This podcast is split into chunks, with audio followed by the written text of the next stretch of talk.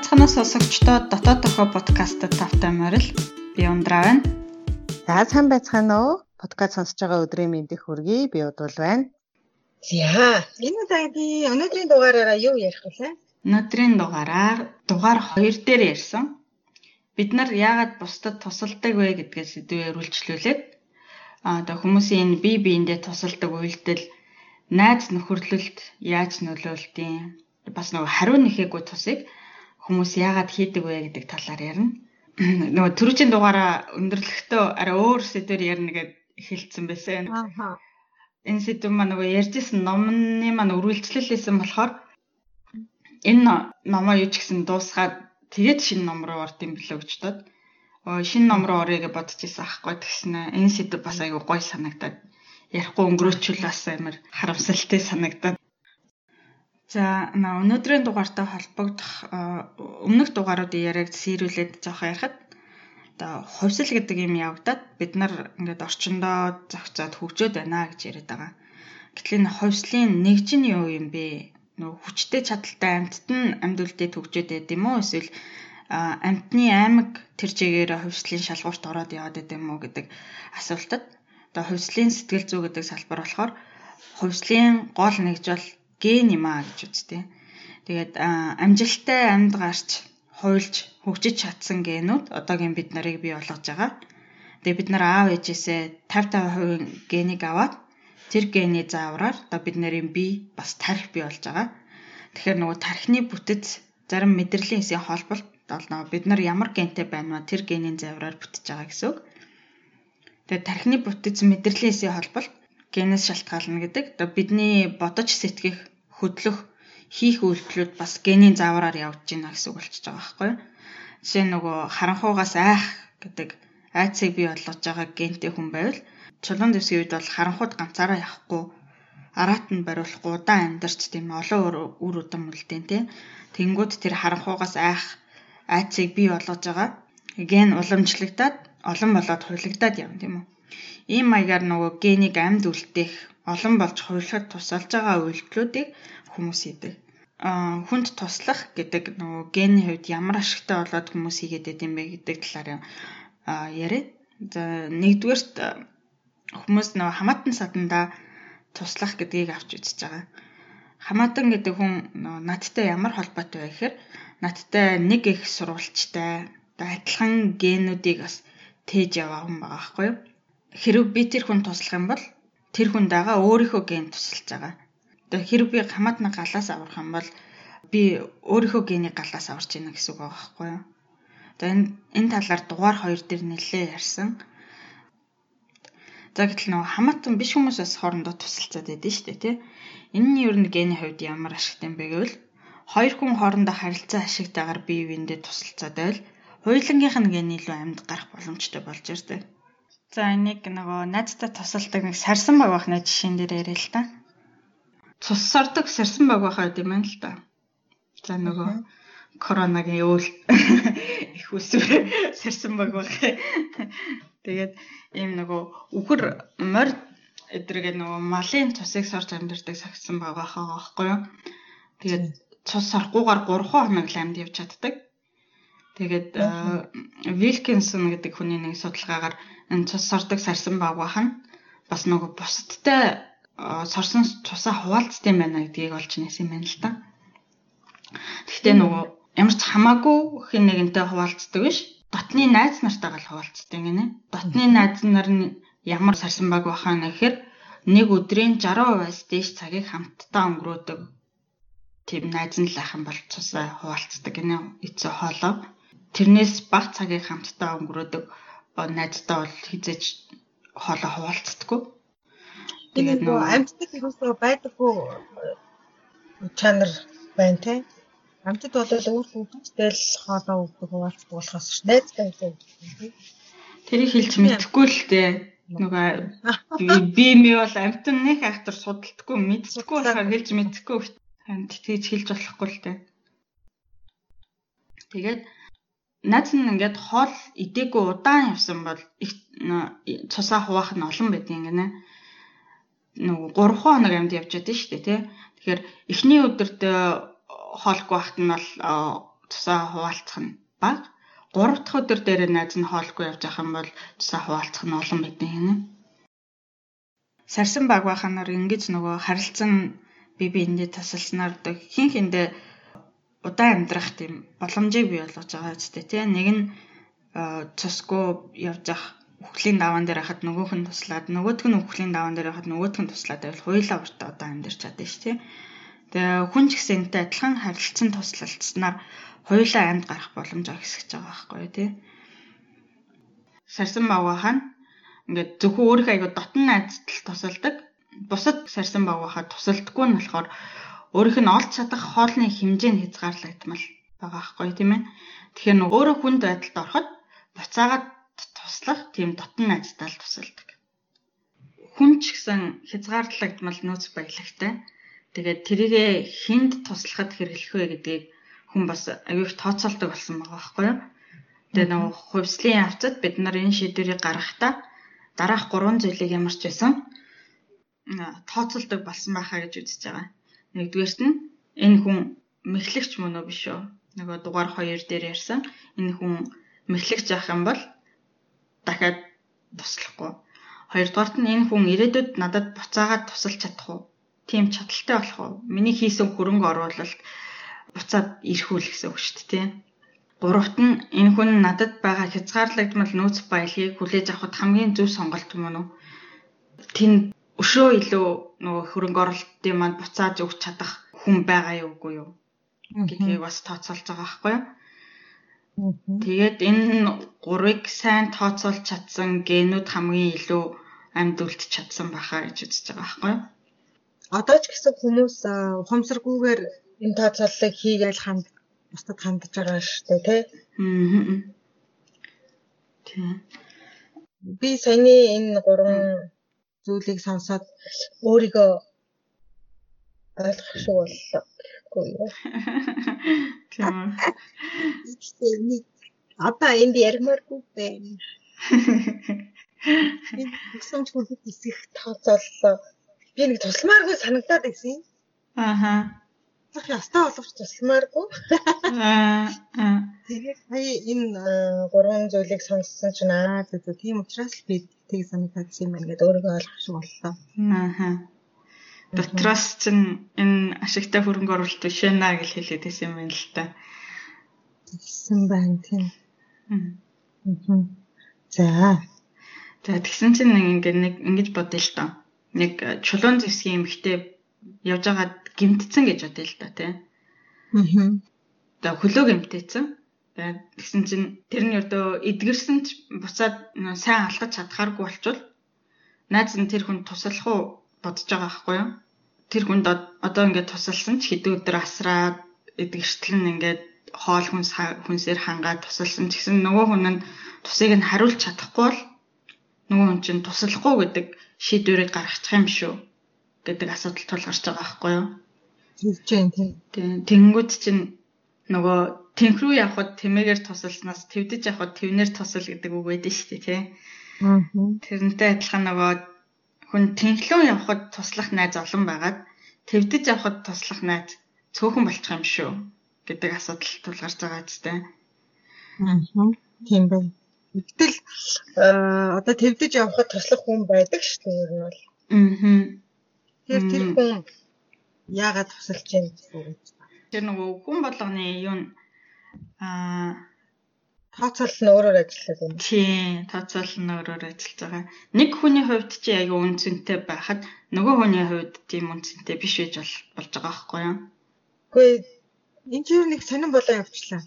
Ерөөсөө л дандаа эргээд надад туслах уу гэдгийг хараад байх юм байна. Зүгээр надад туслах байхгүй байсан ч гэсэн тусалж.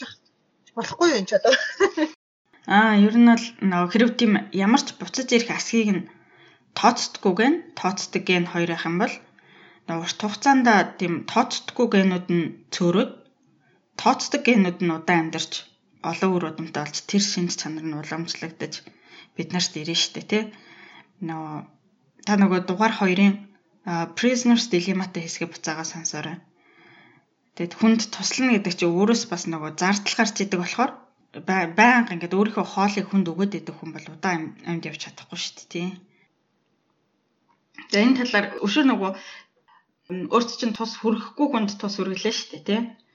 Тэгэнгүүт одоо харахад ингээд буцаж ямар ч ашиг ирэхгүй юм шиг санагдаж байгаа ч гэсэн даалтаа талаарж хараа тус нь буцаж ирдэг талаар энэ дугаарыг нөгөө хоёр дахь хэсэг дээр ярина. За эхний дугаар дээр болохоор ингээд найз нөхөрлөл дээр яаж юу болж байгаа гэдэг талаар ярьж байгаа. Ер нь энэ подкаст дээр ер нь ингээд хүний хийдэг ямар нэгэн үйлдэл нь өөрт ийм ашиг тустай одоо буцаад ийм ашиг тус ирнэ гэж аягүй их яриад байгаа шүү дээ тий. Яагаад ингэж яриад байна вэ гэхээр ер нь л хүний амьд үлдэх одоо өрөөд маа үлдээхэд тус болохгүй үйлдэлийг хийдэг тийм зан чанар бол бид нарт уламжлагдаж ирэхгүй гэж үздэг байхгүй юу? Хүний хийдэг үйлдэл болгоно нөгөө өнгөрсөнд олон сая жил ямар нэгэн асуудлыг шийдэж хөгжиж бий болсон зүйл байгаа. Жишээ нь нөгөө бид нарын тэр харанхуугаас айдаг шин чанар бол те бид нарыг харанхууд араатанд бариулахгүй тулд бий болсон шин чанар байгаа гэдэг тийм ээ. Хүн хүндээ туслана гэдэг бол нөгөө хүмүүсийн угаасаа хийдэг үйлдэл тийм ээ бид нэр бүгдээрээ хардаг. Энэ бол нөгөө бид нарт програмчлагдсан зүйл байгаа. Тэгээд өнөөдөр бид нар энэ хүнд туслана гэдэг нь ямар асуудлыг шийдээд бид нар ийм хүнд тусалдаг болцсон юм бэ гэдэг талаар яриад байгаа юм тий. Яа тийм байна. За хүмүүс ингээд нөгөө нэг аюу хүнд хэцүү үе тохиолдоход тус авах хэрэгцээ гэж юм байгаа шүү дээ тий. Энэ асуудал бидний өвгдээдсэн үед ч гэсэн ердөө хүн төрөлхтөр нь үүссэн цагаас хойш бий болсон асуудал байгаа байхгүй юу? Тэгэхээр бидний өвгдээдсэнийг яаж шийдэж ирсэн бэ гэдэг талаар яриа л да. За дээр үед бол тийм ээ орчин үед биш бол чи өвчин тусаад юм уу гимтэл твтгэд чамайг нөгөө тэнхэртэлцээ асрах. Тэгээд эсвэл нөгөө чам руу хин нэгэн довтлоход те чамайг өмөрч зодтолдох. Тим хин нэг нэг чи мэддэг байх хэрэгтэй гэдэг сэтгэл зүй хэрэгцээ өсөж байгаа байхгүй юу? Аа. Тэгэхээр чин дээр үед хин нэгнийг одоо хідэн өдөр сараар асрах гэдэг чинь бас амар том ажил хөдөлмөр шүү дээ тий. Нэг хүн өөрийнхөө хоол хүнсийг олно гэдэг чинь л том ажил болж байгаа шүү дээ тий. Тэгээд хин нэг нэг өмөрч зодтолдох гэдэг чинь бас амин нас амар дэнчин тавьж байгаа ч тий. Тэгэхээр нэг хүн нөгөө хүнээ ингээд маш дотны найз нар байж ижил юм юм хийж чадж байгаа байхгүй юу? Дээр үед бол ийм ийм их юм золиослж чадах тийм дотны найзтай бол чадаагүй хүмүүс бол бас удаан амьд яваагүй хаа гэж үзэж байгаа байхгүй юу? Тэгээд ямар үед хүмүүс яг ийм хэцүү байдалд ороход надад туслах найз вэ гэдгийг таньдаг вэ гэхээр яг ийм хэцүү байдалд орж ижил танд ингэнэ. Уусаа тэгээд хэцүү байдалд орохгүй л бол ер нь мэдэхгүй шүү дээ тий. Яг ингээл яг ингээл амар сайн найз юм шиг ингээл хараг харагдчих яваал гэдэг яваал гэдэг яг хүнд байдалд орсны дараа л тэр хүн шийдвэрээ гаргана. Тэнгүүд цаанаас ч бас яг ийм хүн байдалд ороход туслах найзаагаа олоо гэж шаардаад байт юм байна л да.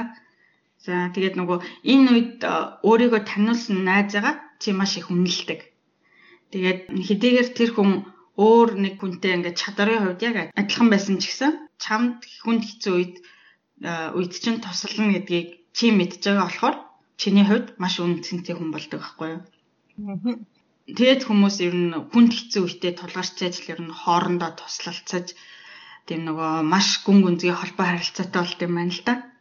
Тэгээ ер нь ингээ тийм хүнд үеийг цог туулж өнгөрөөсөн тэгээ нэг зовлон хамтдаа тулсан найз нар ер нь аягүй бат бөх холбоотой байдаг шүү дээ тий. Тийм шүү дээ.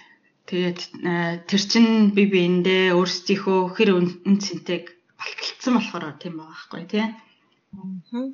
Тэр бэрхшээлийг хамт тоолно өнгөрсөн учраас ялч гэдэг ийм аюу дотны найзтай хаар тийм нэг сэтгэл бас аюу гоё яд нь штэ тий.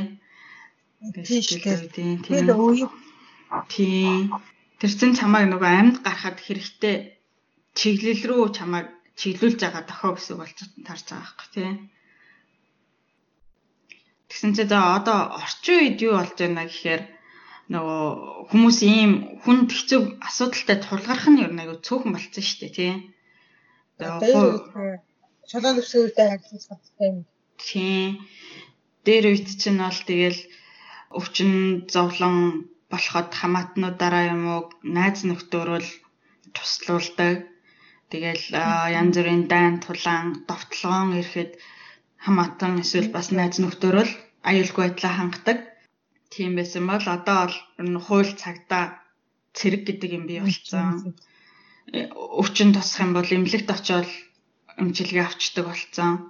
Тэгээд ийм хүнд үед тулгархад найз нарын хэрэгцээ аюу бага болсон. Тэнгүүд тийм нөгөө нэг хүмүүстэй тийм гүн гүнзгий нөхөрлийн харилцаа үүсгэхэд аюу хэцүү болчихж байгаа байхгүй юу?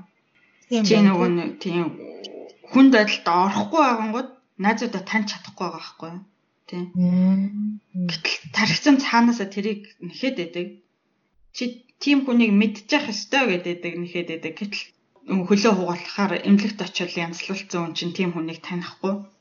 Тархиныхаа юм шаардлагыг биелүүлж чадахгүй болонгууд сэтгэл готрал depression гэдэг явуулдаг бас нөгөө сөрөг тохиолыг явуулж байгаа байхгүй юу? Тийм үү. Шуудаар саяны хэлснээс бол сэтгэл готрлын нэгэн шалтгаан нь дотрын дотны найзгүй бол бас гэж юм уу тий? Аа. А энэ талаар нэг Hidden Brain гэдэг подкастны The Lonely American Man гэдэг дугаарыг сонсч ирсэн чинь ингэж ярьж байсан. Харвард их сургуулийн сүүлийн нэг 80-ад жил үргэлжилж байгаа нэг амар том судалгаа байгаа байхгүй юу? Юу ер нь хүнийг жаргалтай болгодог вэ гэдгийг судалж байгаа байна л та. Тэгээд оролцогчдоос янз бүрийн юмыг асуудаг юм байна та. Янз бүрийн асуулт асуун тэгээд биех нь хэсэг болгоныг нь хэмждэг нэлээд дэлгэрэнгүй судалгаа. Тэгсэн чинь нэг асуултын хариулт хүний амьдралд маш их нөлөө үзүүлж байгаа ажиглагдсан гинэ. Тэр нь шүн дунд чи өвдөөд эсвэл айвал хэн рүү залгах вэ гэдэг асуулт байгаа байхгүй юу? Залгах хүнтэй хүмүүс илүү амьдрал, гэр бүлдээ илүү аз жаргалтай, эрүүл мэндийн хувьд ч сайн урт удаан насалдаг бол залгах хөнгүү хүмүүс нь аз жаргалгүй, биеийн эрүүл мэндийн хувьд ч юм уу ямар нэг хууч өвчтэй байх нь их байсан гэж байгаа байхгүй юу. Энэ хоёрын хоорондын correlation юу н аюу хүчтэй байсан. Тэгээд дүнэлт нь бас дотн дулаан уур амьсгалтай найз нөхдөдтэй байх нь сэтгэлийн ч биеийн ч эрүүл мэндэд их нөлөөлт юм байна гэдэг дүгнэлт гаргаж байгаа байхгүй. Тэгээ бид нар ингээд зөв эрүүл амьдралын хэв маяг гэж хэлэхэд хоол унд дасгал хөдөлгөөн л гэж бодоод байдсан шүү дээ тий. Гэтэл хүмүүстэй бас эерэг дулаан дотн харилцаатай байх нь а бас эрүүл зөв амьдралын хэв маягийн зайлшгүй нэг хэсэг байх хэрэгтэй байна гэж хэлж байгаа байхгүй юу. Тэгээд энэ дулаан уур амьсгал бас ягаад чухал вэ гэдэг тал дээр бас нэг юм дүнэлт гаргасан байгаа. Хүн ингээд өвчтөй байхдаа сөрөг харьцаатай хүмүүсээр хүрээлүүлсэн байвал өвчин нь бүр мууддаг. Харин эерэг уур амьсгалтай хүмүүсээр хүрээлүүлсэн байхад өвчин нь муутахаас сэргийлт юм байна гэдэг бас дүнэлт гарсан байгаа. Тэгээ энэ бас аюул сонирхолтой санагдсан. Миний хувьд болохоор энийг ингэж харж байгаа юм. Би бол нөгөө хувьслын сэтгэл зүйн мэрэгжлийн хүн биш шүү дээ. Тэ гэхдээ энэ хоёр түрүүн ярьсан юм энийг сонсоод ингэж бодсон. Хүмүүстэй эерэг харилцаатай байвал тархич нь тэрнийг энэ хүн намайг өндрөөр үнэлж байна гэж хүлээж авч байгаа тийм. Энэ хүн намайг өндрөөр үнэлж байна гэдэг намайг зовсон цагт надад тусална гэсэн. Тэгэхээр тархич нь чамайг энэ хүнтэй ойрхон бай, цугай гэж хэлж байгаа ямар нэгэн хүнтэй сөрөг харилцаатай байна гэдэг энэ хүн намайг өндрөөр үнэлэхгүй байна гэж хүлээгээд авчиж байгаа байхгүй юу. Тэгэхээр намайг өндрөөр үнэлэхгүй хүн надад хүнд цаг болоход туслахгүй. Тийм болохоор энэ хүнээс хол доо гэж тохиогод байгаа. Тэгээд ийм нөгөө нэг сөрөг хүнээс холдож эерэг харилцаатай хүнтэй ойрхон байснаар тархич нь ингээд за одоо чи удаан амьдарч чаднаа гэж хэлж байгаа юм болов уу гэж би хүлээж авсан. За ингээд хүнд хэцүү байдалд ороход зайлшгүй туслах найзуудыг олох хэрэгтэй болох нэ. Энэ сэдвээс өсөө жоохон халиад сонирхуулахад тэгээд эмэгтэй хүмүүсийн хоорондын нөхөрлөл, эрэгтэй хүмүүсийн хоорондын нөхөрлөл бас жоохон ялгаатай байхгүй юу? Тэгээд эмэгтэйчүүдийн нөхөрлөл болохоор илүү дотн байдаг. Аа бас нөгөө нөхөрлөлөө үнэлэх, найзаа сонгохдоо илүү мэдрэмтгий байдаг. Тэгээ байнга байнга ингэж хэмжиж идэг. Өөрөөр хэлэх юм бол би энэ хүнтэй найзлах уугүй юу гэдгээ эргэжтэйчүүдээс илүү үнэлж дүнжээдэг гэсэн. Тэгээ нөгөө найзаа болгоё гэсэн хүнтэйг болохоор эргэжтэйчүүдээс илүү дотн байдаг. Тэгээд найз нартайгаа нөгөө харилцаагаа сайн авч явахад эргэжтэйчүүдээс илүү их анхаарал хандуулдаг. Жишээ нөгөө нэг утсаар ярих, мессеж ичэх гэл тиймэрхүү найз нөхөрлийн харилцаан дээр ирчүүдээс илүү цаг зарцуулдаг гинэ. Аа. Эрэгтэйчүүд болохоор нөгөө нэг тийм тийм дотн биш олон найзтай байхыг илүү үздэг гинэ. Тэгээд найз нартайгаа арай баг цаг зарцуулдаг. Тэгээд эмэгтэйчүүд шиг тийм их хувийн мэдээлэл нэг их солилцоод байдаггүй. Тийм тий. Тэгээд тийм. Энийний шалтгаан юу гэж үзэж байна гэхээр нөгөө эмэгтэйчүүд хостой болохоор өөрийнхөө группээс гадуур хүнтэй хостой болох нь их байдаг гинэ. Группээс гараа явцсангууд шинэ группэд очиод нөгөө өөрийнхөө хамаатан биш хүмүүсээс аягүй хамааралтай болчихж байгаа байхгүй юу. Тэнгүүд нөгөө нэг дотн нөхөрл нь өөртөө бас ингээд хүүхдэд нь аюулгүй байдал аюулгүй нийгмийн хүрээллийг бий болгоход аюух тусалдаг. Нэг шалтгаан нь ингэж ярьж байгаа. Миний бас өөр нэг газраас уншсан нь болохоор эмэгтэй хүний ер нь аюулгүй байдал бусад хүмүүсээс аяух хамаардаг. Тийм шүү. Бусад эрэгтэйчүүдийн давталгаан өдрөөс аяух байдаг. Тийм болохоор хүмүүсийн харилцааны тал дээр аяух мэдрэмтгий хүний царайг хараад энэ хүн ууралж гин үү баярлж гин үү гэдгийг таамаглах шаардлагатай болж байгаа. Тийм болохоор тийм нөгөө нийгмийн харилцааны тал дээр тархин илүү сайн хөгжсөн. Эмэгтэй хүн бас өөрийнхөө аюулгүй байдлыг бас эрэгтэйчүүдээс илүү чухалчилж үздэг байхгүй юу? Ягаад тэгэхээр эрэгтэй хүн хэрэг ингээд бусад хүмүүстэй зодтолтож байгаад өнгөрчих юм бол тэр хүн л өнгөрнө тийм ээ. Тэр хүний л тэр биеийн дотор байгаа ген өнгөрнө. Хэрвээ эмэгтэй хүн өнгөрчих юм бол хүүхэд нас амьд гарахад аюу хэцүү болчдөг байхгүй юу? Тэнгүүд тэр эрэгтэй хүн өнгөрөх эмэгтэй хүн өнгөрөх хоёрын хооронд эмэгтэй хүн өнгөрөх гений хувьд амар том гарцтай байхгүй юу? Эрэгтэй хүн өнгөрвөл хүүхдийг ямар нэгэн эмэгтэй тэнд өсгөөл аваад явж байгаа. Тийм учраас эмэгтэй хүн илүү их нөгөө нэг эрүүл мэндэд илүү их анхаардаг штэ тий илүү аминдаа арчаатай байдаг гэж яриад байдаг. Аа.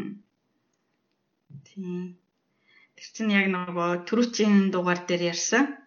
Эмэгтэйчүүд нь илүү хүүхдүүдэд асардаг болохоор гэдэг шалтгаанаас л үүдэлтэй болчихж байгаа байхгүй тий. Тэгээд ер нь эрэгтэйчүүд ч гэсэн өөрийнхөө амь насыг аюул чухалчилдаг эмэгтэйчүүдийг илүүд үздэг гинэ. Аа Тийм бэл. Тэгэл нөгөө эмэгтэй хүний зөөлөн айдуу зан чанар өдр бий болж байгаа. Тийм ширүүн тэмцэлтээнээс зүгтдэг. Тэгээд бас юу яаж байгаа байхгүй юу? Энэ дайн хийх гэдэг үзэгдэл эрэгтэйчүүдэд л байдаг гэж байгаа байхгүй юу? Яагаад тэгэхээр эрэгтэйчүүд дайнд явах юм бол олох ашиг нь эмэгтэйчүүд дайнд яваад олох ашигаас хамаагүй илүү байдаг. Яа тэгэхээр эрэгтэй хүн дайнд яваад ирэхэд нийгмийн байр суурь нэмэгдэнэ. Хоёрдугаарт нь дайнаас олж байгаа олц нь ер нь хулгаас эмэгтэй байх нь илбэг байсан юм байна л да. 4 500 жилийн өмнө хүртэл ч юм уу тийм. Өнөө Чингис хааны үед ч гэсэн дай хэгэл эмэгтэйчүүдийн хулгайлт өгсөн шүү дээ тийм. Тэгээ эмэгтэйчүүдийн хулгайлаад ирэнгүүт өөрийнх нь хүүхдтэй болох боломж нь амар өндөр болчихж байгаа шүү дээ тийм. Тийм болохоор эрэгтэй хүний хувьд дай хийгээд олох ашиг аюу өндөр байсан. Тэгээд эмэгтэй хүн дан яваад ирсэн ч гэсэн жилд ганцхан хүүхэд төрүүлнэ. Эрэгтэй хүн бол нөгөө олон хүүхэд төрүүлж чадах болохоор олон дайнд явах, олон эмэгтэйчүүдийг бурлаж авчрах тусам тэр хүний хүүхдтэй болох тоон, хүүхдийн тоо бол өснө. Эмэгтэй хүнийх бол өсөхгүй байхгүй тийм. Тийм болохоор ийм дайн хийх гэдэг сэтгэл зүй бол ганцхан эрэгтэй хүмүүст л байдаг гэж байгаа байхгүй юу? Тийм баха. Надад санагдаж байна. Юусаа Тэгээ эмэгтэй хүмүүс бол чиртэй ойлгохгүй. Домдог зууны үеийн дайм байна. Ойртож очиж байгаа дөөдөөс харж загсаа зогсож байгаа ээлжлээд бууддаг. Наа. Амар ер нь дайн бус муудаад байдаг шүү дээ. Яагаад тэрс ойлгохгүй шүү дээ. Яагаад дайгаас өөрөө шийдэж болоогүй юм гэхэл. Харин яагаад ингэ шууд алдчихж байгаа юм гэхэл. Харин За тэгээ нэг ийм судалгаа авахгүй юу? Нидерландд нэг амтны хүрэл нь шимпанзе нарыг ажилласан судалгаа авахгүй юу? Тэгсэн чинь нэг ийм шимпанзегийн омог байсан юм байна л да. Омгийн ахлагчийг нь нейрон гэдэг. Омгийн бусад гişүүд нь ингээд нейроныг ахлагч гэдгийг хүлээн зөвшөөрч юм нэг мэдчилгээ өдр үзүүлдэг. Тэгэл нейрон ч гэсэн ингээд хүчтэй чадaltaй амар том тийм шимпанзе тэгэл ингээд алхаж байгаа нь хүртэл амар сүртэй тийм юм юм л да. Тэгсэн амууд дотор нь дөрвөн наснд хүрсэн эрэгтэй шимпанзе байдаг. Тэгээ нөгөө эмэгтэйгийнх нь орон орс үед нийт бэлгийн ажлын 75%-ыг нь Юрон хийдэг гэж байгаа байхгүй юу? Тэгсэн чинь ингээд Юрон хөвшрөөд ирсэн чинь амаг дотор нь ингээд нөгөө нөхцөл байдал өөрчлөгдөж эхэлсэн юм байна л да. Аа лют гэдэг эрэгтэй тэрсэлдэж эхэлсэн гэж байгаа байхгүй юу? Аа. Эхлээл мэдчилгээгээ үзүүлэхээ болоод тэгээл бүр зодтолдож эхлээл. Эхэндээ ингээд эмэгтэйчүүд нь бүгдээрээ Юроны талд ордог байсан юм байна л да. Тэнгүүд нөгөө нэг 90 оны хамгийн өндөр гэдэг байр суурийг хадгалаад байгаа байхгүй юу? Эмэгтэйчүүд нь 90 оны талд байгаа. Энэ шимпанзегийн хувьд нөгөө нэг ингэж эрэм хөөснөд хөрлөл үүсгэхэд эрэгтэй болохоор нөгөө омог дотроо өөрийн байр суурийг олох, хадгалах гэдэг ашигтай байдаг бол эмэгтэйд болохоор бусад эрэгтэйчүүдийн товтлогооноос хамгаалах гэдэг ашигтай юм байна л да. Тэгсэн чинь нөгөө залуу нь ингээд хүчтэй гэдгийг харуулад эхлэнгүүд эмэгтэйчүүд нэг нэгээрээ нөгөө юуроноос урууж эхэлж байгаа байхгүй юу? Аа. Тэгээд лютиум ноёрхол ингээл баг багаар өсөөл ингээд 2 сарын дотор юроны байр суурийг авцсан гэж байгаа байхгүй юу? Тэгээд юроныг босс ахт нь лют ингээд нийт бэлгийн ажлын 25%-ийг л хийдэг байсан юм байна л та. Тэгсэн чинь лют нь ахлагч болоод нийт бэлгийн ажлын 50 50-аас илүү хувийг хийдэг болсон евроных тэгсэн чи бүр 0 болцсон гэж байгаа байхгүй юу. Тэгсэн чинь еврон тэгээ бас бууж өгөөгүй гэж байгаа маа. Ингээд Ники гэдэг эрэгтэйтэй хамтраад эхэлсэн гэж байгаа байхгүй юу. Тэгээд тэр хоёр нийлээд флөйттэй тэмцэлддэг болсон. Тэгээд нэг нэг нэгээрээ тэр хоёр ингээд өмнө нь зодтолцдог байсан юм байна л да флөйттэй. Тэнгүүд өрдө нэг нэгээрээ дийлдэхгүй байсан. Гэсэн чи хоёулаа нийлээд нэг баг болоод янгод флөйтийг топ байр суурнаас авч хийсэн гэж байгаа байхгүй юу. Энэ хүнтэй адилхан юу харагдаж байна гэхээр нөгөө эрэгтэйчүүдийн нэг зорилгын төлөө нэгддэг нөхөрлөдөг гэдэг зан чанар аюу харагдаж байгаа байхгүй юу.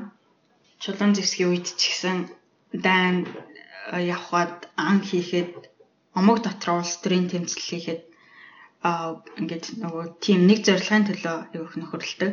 Нэг зорилгыг чинь цуг биелүүлж чадах хүнтэй аюу их найзалдаг Тэгээд яг түрүү ярьсан нөгөө хүнд үед нөгөө нөгнөөсөө тусламж авах гэдэг гэж бас байгаа л да. Тэгээ бас нөгөө нийгмийн байр суурь эмэгтэйчүүдийн төлөө хоорондоо аюух зодтолддог дан хийдэг гэдэг бас харагдаж байгаа юм тий. Амьдтыг судлах юм бол бас тэгэл шимпанзе бас ингээд энийг сонссон чи бүр амар сонирхолтой байгаа байхгүй. Тэгэл хүмүүсийн л байдаг тийм нэг нийгмийн үйл явдлууд болж байгаа үстэй. Тэгээд энэ судалгаа Нидерландын Dival гэдэг хүний судалгаа байхгүй юу. Тэгээд энэний бүр ингээд амар том ном нэдэ энэ шимпанзе нарыг ажигласан. Тэгээ надад л амар сонирхолтой санагдсан. Нэг уншиж нэг дугаар хийдэм билүү гэж бодлоо. Шимпанзенуудын үйлдэлээс хүний үйлдэлүүдийг хараад байна уу те? Тийм. Дээ дээр үед ямар нөхцөл шаардлагатай болоод хүмүүс одоо ийм үйлдэл хийдэг гэдэг харагдаж байгаа зү. Хүмүүсийн одоо энэ хүнд үед тусламж авах нэг арга нь ингээд найз нарынхаа дунд эсвэл омог дотроо орлуулшгүй хэн нэгэн болох орлох гэдэг гэнэ. Тэгээ юм орлуулшгүй болохын тулд ямар стратегиуд хэрэгжилж болох вэ гэхээр заримыг нь танилцуулах юм бол нэгдүгээр өөрийн онцгой шин чанарыг тооцдогсон нэр хүндийг олж авах гэж хичээдэг гэж байгаа байхгүй. Хүмүүс өөрсдийн онцгой чадварыг хэрэглэж чадхаар тийм мэрэгчлийг сонгодог. Тэр нь бусад хүмүүсийн нөгөө хийж чадахгүй чадвартай болсноор омог дотроо өөрийгөө орлуулшгүй хүн болох гэж оролцож байгаа нэг хэлбэр тийм ээ. Тэгээд ийм чадвартай байснаар омог дотроо найз нартай маш үнцэнтэй болдог. Хоёрдугаарт нь өөрийн чинь чадварыг үнэлэх групп бүлэг хүмүүсийг хайж олдох. Тэр группд чиний хийж чадахыг хийж чадах хүн байхгүй л чи яг үхээр үнэлэгдэн тийм ээ. Тэгээд өөрийг чинь үнэлэхгүй байгаа группээс дөлдөг. Гуравдугаарт нь болохоор группт чинь чамтай өрсөлдөх чадвартай хүн гарч ирэх юм бол хөөж явуулдаг. Энэ нь болохоор группэд ч юм уу ангид ч юм уу ингээд нөгөө шинэ хүн орж ирэхээр бүгдээрээ амар анхаарал тавьдаг шүү дээ тий. тэрсэн ингээд тэр хүн чамааг орлуулахар чадвартай байвал одоо чиний үн цэнд аявуух аюул учирч байгаа байхгүй тий. Тэгэхээр хүмүүс тийм шинэ хүнд аявуух анхаарал хандуулт юм байна л да. Бүр цаанаас нь ингээд тархин энэ хүнийг сайн ажигл гэдэг юм байна л да. За энэ мэдчлэн аргаар хүмүүс омог дотроо найз нарт дундаа сольж болохооргүй хүн болоод болж тийм нөгөө зовсон цагт нөгөө хүмүүс нь тэр хүнд туслах аюу хэрэгцээ үүсдэг байгаа байхгүй юу. За ер нь бол энэ үртэл би биэндээ тусалдаг гэдэг найз нарын холбоонд юу болт юм бэ гэдэг талаар ярьсан. Өнөөс хойш болохоор найз нар биш чиний тусламжийг чинь буцааж хариулж чадахгүй эсвэл хизээж хариулахгүй гэдгийг мэдчихэж чи ер нь яагаад хүнд тусалд юм бэ гэдэг талаар яриа л да. За нэг шалтгаан нь болохоор би нэг танихгүй хүн туслахад өөр нэг танихгүй хүн надад бас туслана гэдэг зорилготой гинэ. Жишээ нь ингээд би нэг хүн туслангууд хажуунаас харж байгаа нэг хүн намайг тусч гэдгийг мэдчихэж байгаа байхгүй юу? Аа. Нөгөө хүнд туслах гэж гурван юм харж байгаа шүү дээ, тэ. Тэр хүн мэхлэгч үү, туслагч үү гэдгийг харна тийм ээ. Хэрэв намайг тусч гэдгийг мэдчих юм бол а тэр хүн дараа над хөндлөнгийн өөр нэг хүн надад туслана байхгүй тий. Аа. Тэгээд тэр хүн надтай найзлахыг хүснэ. Бас тэнгүүд чи нэг хүн тусалснараа би тусрахыг гэдэг сигналыг бас өөр хүмүүст хүргэчихэж байгаа байхгүй тий. Тэнгүүд хүн болохоор өөр хүмүүс харж байвал бүр өглөгч болдог гэж байгаа байхгүй юу. Нэг ийм судалгаа байхгүй нэг сайн дурын ажил туслахаар ирсэн хүмүүс нөгөө ажлаа сонгож байгаа юм байна л та. Тэгээд тэр ажлууд нь зарим нь аягүй хүнд ажил, зарим нь аягүй хөнгөө ажил. Тэгээд чиний ямар ажил хийж байгааг чинь хинч мэдэхгүй гэвэл ямар ажил хийх вэ гэсэн чинь хөнгөн ажлыг нь хийх хүмүүс аягүй олон байгаа байхгүй юу? Чинь чаны ямар ажил хийж байгааг хүмүүс харна гэсэн чинь хүнд ажлыг нь хийх хүмүүс аягүй олон байгаа байхгүй юу? Тэгэхээр хүмүүс бас угаасаа бусдад яаж харагдах вэ гэдгийг аягүй анхаарч идэг. Тийм. Ингээд нөгөө нэг өндөг өндөр өртөгтэй нөгөө зардал гаргаж бусдад тусалснаа нөгөө нэг бас өөрийнхөө хэр их баялагийг зоглуулж чадах вэ? Нөгөө хэр ухаантай вэ? Хэр их амьдрах чадвартай гэдгээ бас сурталчилт юм байна л да. Хүнд ингээд өөртөө эхлээд ингээд хэрэгцээтэйгээ зарцуулаад тэгээ үлдснээ хүнд зарцуулж байгаа шүү дээ, тийм. Юу гаргаж чадчихна гэдэг чинь а миний амьдрах чадвар бол сайн байна гэж бусдад харагдах нь шүү дээ. Аа. Уян үйлдэлээ тус өргөлөө хандив өргөрөө өргөлөө гэсэн хүмүүсийг сонсоод бид нэр бол оо энэ маш боломжтой санхүүгийн хувьд те маш боломжтой чадамжтай хүн байна гэдэг бодол сэтгэл шууд төрдөг шүү дээ. Тийм. Тийм. Тэгээд ингэж нэг хөрөнгөөр өндөр зардал гаргаж бусдад тус хүргэж байгаа хүний нэр хүнд омог дотор аяг үүсдэг. Тэгээд ямар нэгэн ажилд хамтрагч болох хүн олон байдаг. Одоо дээр үед бол яг цуг амд явдаг, цуг нэг улс төрийн бүлэглэл болох сонирхолтой хүмүүс олон байдаг. Яг тэгвэл тэр хүн ч айгүй чадaltaй хүн байгаа ч гэдэг тий. Нэг зорилгын төлөө чадaltaй хүнтэй л нэгтмээр байгаа шүү дээ тий. За бас ингэдэм байна л та. Аа нөө эрэгтэй хүн өглөгч байвал эмэгтэй хүн тэрийг нь болохоор нөгөө хүүхэдтэй болоод гэр бүл болох юм бол энэ хүн харамч авахгүй юм байна. Гэр бүлдээ харамч авахгүй юм байна гэдэг тохиол олгож авдیں۔ гинэ. Тэгсэн чинь эмэгтэй хүн өглөгч авах юм бол эрэгтэй хүн бас тэрийг нь энэ хүн хүүхэдтэй болох юм бол хүүхэдтэй сайн анхаарал хандуулж чадах юм байна гэж хүлээж авт юм гинэ. Хосоо хайж байгаа хүмүүст дээр бас айгүй ашиг тустай гэдэм байна л та. Аа. Тэгээд бас ийм нөгөө тусч хүмүүс нь бие биенээ олоод хамтарч ажиллах ер нь элбэг байдгийн гинэ. Ер нь ингээд тусч хүмүүс бие биенээгээ айгүй олчтын гинэ. Тийм болохоор чи тийм тусч гүрүү хүмүүсийн группт орохын тулд өөрөө бас тусчаад тэрийгээ сурталчилдаг байх шаардлагатай болчихж байгаа байхгүй юу? Чи тусч хүмүүсийн группт орчих юм бол чамайг зовсон цагт туслах хүн олон дээ, тийм ээ. Аа. За одоо бас нөгөө хариу нэхэг гүт тусын бас нэг өөр шалтгаан байгаа. Энэ нь болохоор тийм цаг үеийн байгалийн их өндөр эрсдэлтэй нөхцөлд амьдардаг хүмүүс хоорондоо их тусрах байдаг гинэ. Аа хүнд тус хүргэхдээ тэр хүн нь буцаага туслана гэдгийг хардггүй. Гэхдээ тэр хүндээ туслах үүрэгтэй. Тэгээ өөрөө ч гэсэн хүнд нөхцөлд орвол бусад омгийнхан гишүүд нь тэр хүнд туслах үүрэгтэй. Тийм байдаг. Тийм бүр нэг нийтлэг хүлээн зөвшөөрөгдсөн нийгмийн хууль дүрм ёс заншилтай болчихж байгаа байхгүй юу? Шинэ ингээд биш. Зүгээр л хэцүү байдлаар хүн байвал туслах хэрэгтэй гэдэг л өмсөртэй гэсэн үг. Тийм. Тийм. Шинэ ингээд нөгөө Монголд хөдөө явж байгаад гимтэж бэрчтэй хөдөөний айлд орох юм бол тий тэр айл нь тусалд нь дээ тий. Тэгээд дээр үедээсэн бол ямар ч байсан гимтэж бэрчсэн хүнийг хөөгөө явуулахгүй дээ тий. Тийм тэр чинь яг ингээд Монгол малчин гэдэг хэсэг бүлгийн хүмүүсийн дунд хүлээн зөвшөөрөгдсөн хууль дүрэн байгаа байхгүй юу.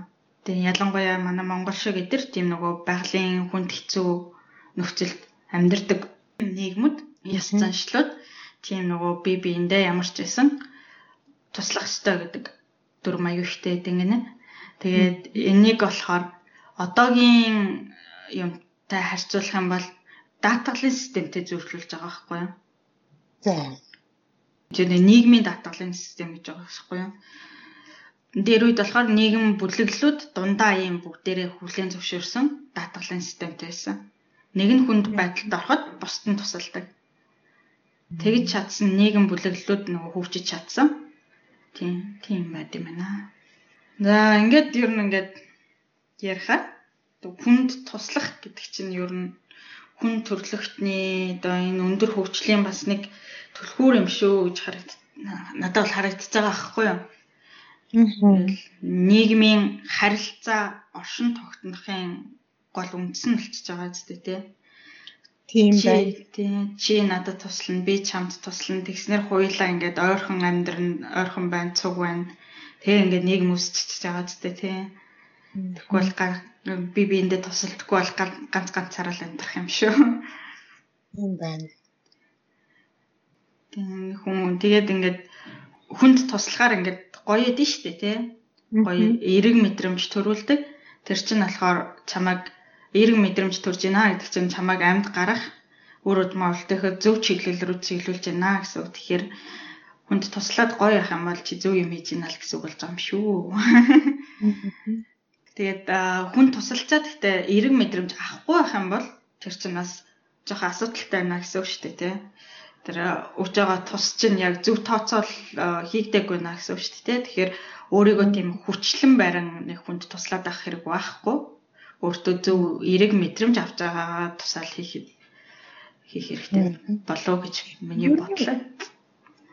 Ер нь ямар нэгэн үйлдэл хийгээд тэр үйлдэл нь намайг хаппи болгож авах юм бол тэр дотроос маа наа чин зөв шүү гэсэн дохой байх нэ тэ. Аа. Магадгүй аа суух хань эдгийг сонгох гэж байгаа охтууд ч юм уу те. Аа тэр хүнд тэр охинд тэр юм тэгээд 2 3 сонголт хийж бол 2 3 хүн хөлийг гуйцсан. Аа. Үнс амьдрал тохиолдол тэгэл кейс эзтэй. Тэгээ би энэ хүн эзэнтэй суух бай гэдэг сонголт хийх бол нөгөө нэг дотоод мэдрэмжээ дах юм уу. Гэхдээ тэр нэг жишээ байж болохоор юу намайг хад болгож ин тэрийгэ дагах нь дотроос чинь ингээ зөв гэж хэлж байгаа дохой гэж ойлгох болохгүй үгүй юу? Аа болно л доо. Болно. Гэхдээ тэр өгж байгаа дохой чинь чулуун зэвсгийн үеийн байгалийн нийгмийн нөхцөл байдалд зориулсан дохой байгаа байхгүй юу? Тийм. Тэгвэл энийг одоо 21-р зуун руу хөрвүүлж ойлгох хэрэгтэй болж байна. Тийм. Тийм одоо гоё мэдрэмж төрж явах юм бол а тэр үед байсан бол ингээд энэ үйлдэл зөв байсан болохоор амар гоё мэдрэмж төрж байгаа юм байна гэж хүлээж авах нөхгүй юу. Окей. Танаас маш сайхан хариулт байлаа.